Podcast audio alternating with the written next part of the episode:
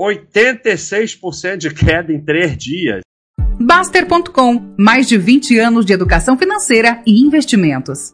Uma muito famosa na época foi a Milk 11, que era não só da Parmalat, mas da Daslu e tal. Então ela tinha diversas marcas, a Laep, né? E na época eu fiz um vídeo falando exatamente isso que eu estou falando aqui.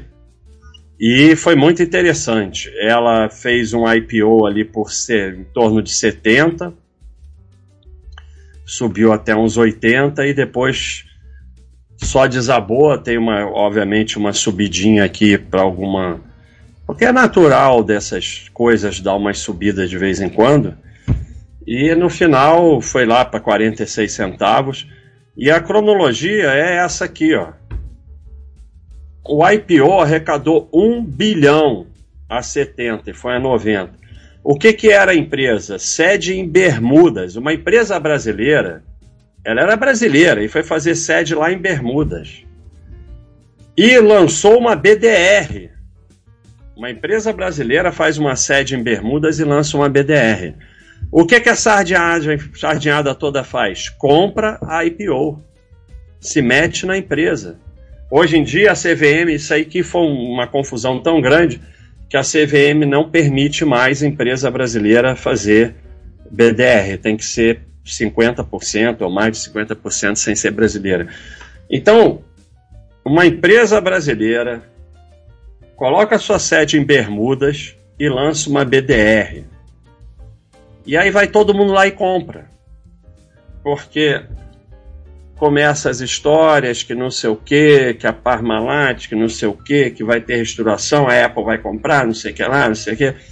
Teve 200 operações de aumento de capital. 200! Então, não só IPO, como ficava fazendo novo aumento de capital, aumento de capital, 200 operações. Duas classes A e B, os controladores com a B, é óbvio, e Talvez tenha sido esse momento aqui, eu não posso dizer com certeza, mas começaram tal de fundo GEM, que ele ia entrar na empresa, então todo mundo ficou animado porque esse fundo ia entrar, se esse fundo vai entrar é porque é boa, que não quer dizer absolutamente nada. E no final, o fundo, ele alugava as ações e ganhava na queda. Então, é uma história atrás das outras. No final, ali no final, ficou 15 mil investidores com a ação a 46 centavos. E aí decretou falência lá em Bermuda, as operações na Bovespa foram suspensas. E em janeiro de 2012 houve manifestações em frente à Laep, em frente à Bovespa, em frente à Daslu. Estão é, sempre nessas manifestações. Agora, você vê com todos esses sinais, o sujeito vai lá e compra ação. Não foi assim. Ninguém botou uma arma e obrigou ele a comprar. Então ele compra uma IPO de uma empresa brasileira que faz, coloca a sede em Bermudas e lança uma BDR. E depois quer protestar em frente à Bovespa, como se fosse um injustiçado. Vai estar tá na próxima. Então, como eu falei no início, assume responsabilidade. Mundial foi muito interessante, a bolha do alicate. A Mundial é, é uma pena que. Uma pena não, ainda bem, né? Que na época ou não tinha rede social ou não tinha essa força que tem hoje. Porque foi um esquema de marketing fantástico. As pessoas caem em tudo. Isso que era uma empresa. Aqui, ó. Aqui tá o gráfico de lucro dela. Às vezes dava um lucrinho de nada e normalmente dava prejuízo. Não era IPO recente. Mas é uma empresa que é para você ignorar. Não dá lucro. Não dá lucro? Esquece, mas não. O que que vocês, bando de sardinha da profundeza da sardinhada do, do mar, quer? Você quer turnar around, você quer que vai bombar, você quer que ah, né, negócio de empresa que dá lucro todo ano não tem graça. Então isso é uma empresa para você olhar em 10 segundos e ignorar. Mas aí ela faz essa loucura aqui, ninguém resiste, meu amigo. Ninguém resiste. Tem, tem vídeo meu, pode procurar aí no YouTube, a realidade sua mundial. Olha aqui. alta de 3, é a bolha da alicate, alta de 3 mil por cento, na verdade é 3.330% em três meses. A partir do nada. Atraiu toda a sardinhagem. 86% de queda em três dias aqui. Olha onde entra o volume. Então, criaram um marketing, eu vou falar das coisas do marketing, criaram um marketing poderoso. Todo dia tinha história que alguém ia comprar, que não sei o que, que não sei o que lá. E aí, ó, olha o volume vai entrando aqui em cima, a sardinhada vai comprando, e aí tiram a escada e você fica segurando o pincel. Caiu 75% num dia só, esse vermelhão aqui.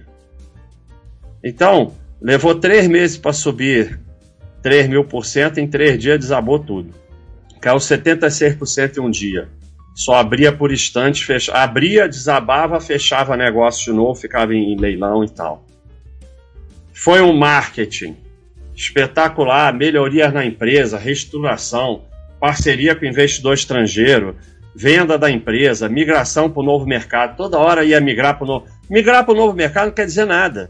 Eu prefiro ter empresas de novo mercado, mas nenhuma empresa porcaria que não dá lucro vai melhorar só porque vai para o novo mercado. E a Bovespa não deixou entrar no novo mercado. Né? Então, é, era tudo esse marketing e assessores jogando as, a, a, ação nas pessoas, e depois se viu que tinha muito Zé com Zé. Zé com Zé são operações feitas para simular que está tendo muito movimento e que é combinado. Eu com você, eu compro de você, depois você vende para mim, eu compro, depois eu vendo para você, você compra para mim e tal. A gente fica no zero a zero e, e mas a gente vai estimulando é, a liquidez da empresa ou vai estimulando que o preço suba. Então teve muita operação Zé com Zé. E vocês têm que aprender que nada disso é lucro. Lucro é lucro consistente. Uma, uma, Veja que aqui, ó, quando ela, quando ela subiu 3.300%, é, a, a curva é essa subida aqui, ó. A curva de lucro não aconteceu nada, ela continuou sem dar lucro. O que, que aconteceu?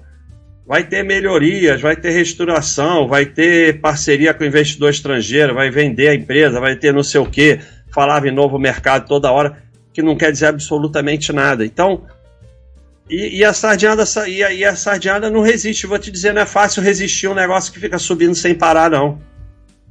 Não é mole, não. É, mas se você olha que não dá lucro, você esquece.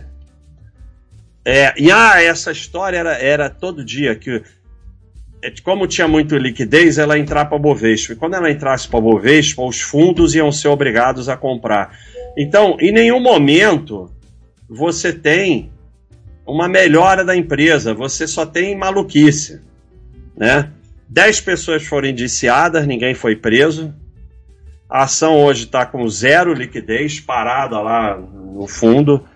Tá? Ela ainda, você vê que ela ainda tá, até andou subindo um pouco recentemente, mas não quer dizer nada. Está parada lá, tem um negócio por dia, dois negócios. E é tão interessante que ela tinha uma subsidiária reta que fabricava talher e a ETA teve bolha também. Uma muito interessante né, é do Otton. Você vê que vocês caem em qualquer coisa. Se inventar qualquer coisa para vocês, vocês caem. E vocês saem comprando. Então, ia ter a Copa do Mundo. Então, os hotéis Otton iam bombar, compra hotel Otton, não sei o quê. Mas a questão é a seguinte: a Copa do Mundo dura três semanas ou quatro, sei lá, e depois? Realmente eles tiveram um lucrozinho na época da Copa do Mundo, mas depois voltou a ser a mesma coisa que era. Porque a Copa do Mundo não vai mudar um hotel. Mas não interessa, todo mundo sai comprando. E, e não me vem me convencer que comprou aqui e vendeu aqui, não. Porque você veja que quando vai chegando a Copa do Mundo é ao contrário, começa a cair, já passou. Então, e, e, e o que é muito interessante é esse volume todo aqui, porque é o seguinte: para os grandes saírem, precisa de muito pequeno, né?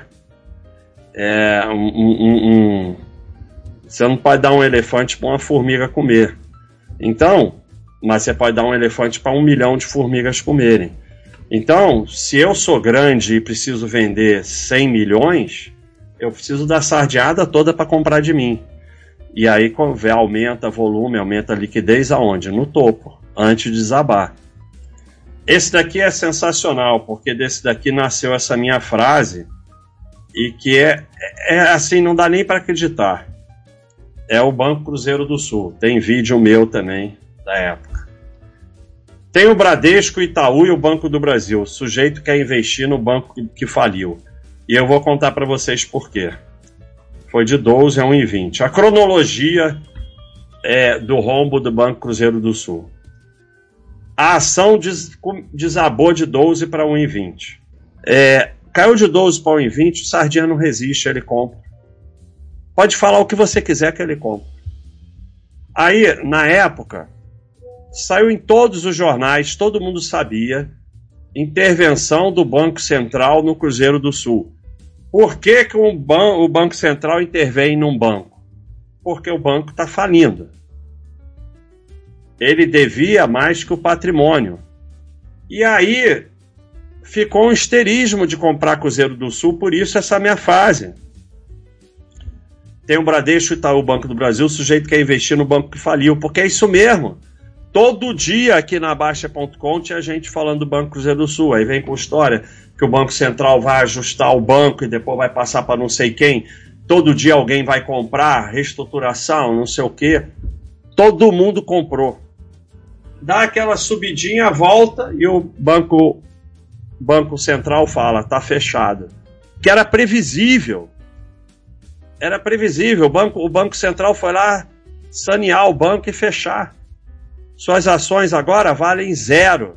O que, que teve? Passeata na CVM. Meu amigo, você compra ação de um banco que está tendo nesse momento intervenção do Banco Central, e aí depois você vai fazer passeata na CVM, você não tem solução, como eu botei aqui. Ou você assume responsabilidade pelo que você faz na vida. Ninguém botou uma arma e mandou você comprar, não. Mas foi exatamente assim que aconteceu. E terminou como? Com passeata na CVM. Se você está numa dessas, se você está com dinheiro numa dessa, mais do que. Não adianta. Paciência, a gente leva ferro na vida, eu levei. Agora, a, a diferença é o que você vai fazer daqui para frente. Se você vai se juntar com um bando de perdedor para ficar se sentindo injustiçado e vou atrás dos meus direitos, você vai estar tá na próxima e na próxima, na próxima, na próxima. Se você pegar e vier aqui para o segundo slide e assumir responsabilidade, onde eu errei, não vou mais errar, vou aprender e evoluir, tudo bem. Vai ter sido lucro. Todo prejuízo que você aprende e evolui é lucro. É um lucro enorme. Todo prejuízo que você se sente injustiçado e vou atrás de não sei o que, passeata, não sei o que, é um prejuízo maior.